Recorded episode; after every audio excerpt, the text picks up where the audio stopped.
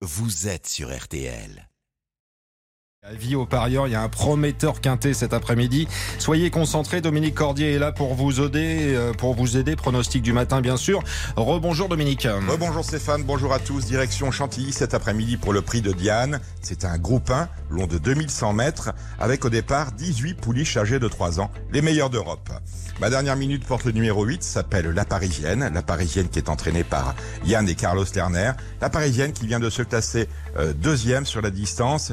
Elle sera ici avantagée par un rythme sélectif. Elle apprécie le bon terrain. Elle a tiré un bon numéro à la corde. Elle est associée à l'un de nos meilleurs jockeys, Gérard Mossé. Il faut y croire. Attention donc à ma dernière minute, le 8, La Parisienne, que je place juste derrière le numéro 4, Nashua, qui est ma favorite.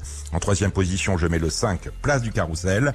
Puis le 2, Agave le 12 Rosacea, le 16 Nadette, le 17 Babala et enfin le 6 Zélie, ce qui en chiffres nous donne le 4, le 8, le 5, le 2, le 12, le 16, le 17 et enfin le 6.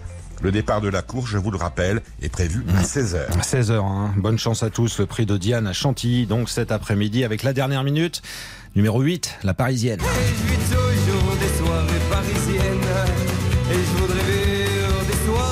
C'est dommage qu'il n'y ait pas d'image parce que là, Pascal en régie, il danse quoi sur sa chaise. D'un coup, ça l'a. Il est trop content. Il a, réveillé. il a trouvé un titre Ah, qui il colle à la. Parisienne et tout ça, tout ça.